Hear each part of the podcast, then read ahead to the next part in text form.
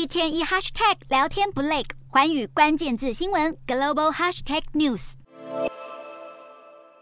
让小孩挤进优质学校，许多中国家长会购买学区房，获得就学资格，也让竞争激烈的北京、上海等地学区房价格水涨船高。不过，近年号称上海最强阵地明珠小学、静才中学周边超热门的学区房房价，今年和二零二一年相比，居然大跌百分之三十。明珠小学附近的老旧社区朱家滩小区，价格一度被炒作到每平方公尺人民币十五万元，合台币约为五十万元。二零二一年单周价格涨幅更高达百百分之三十九点四，是隔壁豪宅的十倍之多。如今荣景不在，每平方公尺价格倒退回人民币十万元，附近的全东小区每平方公尺也只剩人民币九万元。不过学区房大跌价的原因，除了疫情打击出生率降低，还和学区政策以及屋况有关。多校划片，也就是原先的学区房不再对应单一的学校，松动买房卡位以保证入学的机制。学校溢价大幅减少之下，本身居住价值低的老旧学区房房价自然跟着崩盘。另外，上海二零二一年七月初开始实施二手房源价格核验，未通过检验的高价房源将被下架，以管控过度泡沫化的二手房市。过去学区房的不败神话似乎正在破灭。